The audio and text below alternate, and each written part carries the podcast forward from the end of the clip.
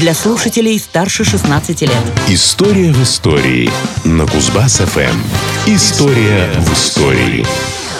С 14 по 25 февраля 1956 года в Москве проходил 20-й съезд Коммунистической партии Советского Союза. Это был один из тех съездов, которые имели весьма серьезное значение для всего государства. Принято считать, что именно с него начинается период хрущевской оттепели. Здравствуйте, в студии Никита Тимошенко. Давайте вновь оглянемся назад, в прошлое и познакомимся с очередной историей из истории дня. 25 февраля 1956 года первый секретарь Президиума ЦК КПСС Никита Сергеевич Хрущев выступил с докладом о культе личности и его последствиях. Исторический момент. Подготовкой материала для доклада с января 1956 года занялась специально созданная комиссия Поспелова. Ей предстояло разобраться во всех подробностях массовых сталинских репрессий. К работе комиссии, помимо партийных деятелей, привлекли сотрудников КГБ и прокуратуры СССР. Свои выводы, изложенные в многостраничном отчете, члены комиссии представили довольно быстро, уже 9 февраля. Отчет не касался очень многих тем. Добровольно-принудительной, как принято говорить, коллективизации, раскулачивания, осуждения советских военных, вернувшихся из немецкого плена. Но массовые сталинские репрессии были изучены и разобраны досконально. Доклад комиссии подробно рассказывал о репрессиях, о грубейших нарушениях законов во время следствия, о судебном произволе и внесудебном рассмотрении многих дел, а также о заговоре в органах НКВД.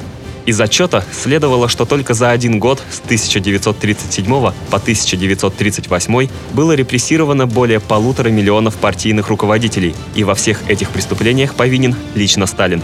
Отчет комиссии вызвал нешуточные споры на президиуме ЦК, который после жарких обсуждений все-таки решил обнародовать собранную информацию на закрытом заседании 20-го съезда КПСС. Докладчиком назначили Хрущева. Из истории дня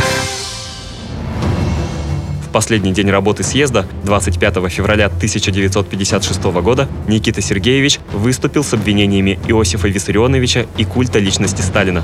Доклад был озвучен, по сути, по завершению всего съезда и на закрытом заседании, то есть в отсутствии приглашенных на съезд представителей зарубежных коммунистических партий.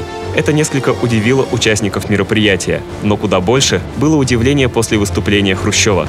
По воспоминаниям одного из очевидцев доклада, Александра Яковлева, в зале стояла глубокая тишина. Не было слышно ни скрипа кресел, ни кашля, ни шепота. Шок был невообразимо глубоким. Некоторые историки отмечают, что достоверно неизвестно, что именно говорил Хрущев во время выступления. Не исключено, что его речь отличалась от текста подготовленного доклада. Но важно не это, а то, какой эффект возымел доклад о культе личности и его последствиях. То ли от неожиданности, то ли от страха никто даже не стал возражать. После выступления Никиты Сергеевича председательствующий на заседании Булганин предложил не открывать прений и не задавать никаких вопросов. По сути, всем мягко предложили не спорить и принять все услышанное как есть. Так и поступили. Делегаты съезда одобрили положение доклада и постановили разослать его партийным организациям, не публикуя в печати. История и даты. Секретность и закрытость доклада были весьма условными. Уже к лету того же года его текст стал достоянием многих стран, был переведен на разные языки и вызвал серьезный общественный резонанс. Что касается Советского Союза, для него после выступления Хрущева начался новый период. Пришел конец сталинской эпохи. Несколько ослабла идеологическая цензура, наметились серьезные перемены, названные позднее оттепелью. Но это уже совсем другая история. История в истории на Кузбасс-ФМ. Вот такая история.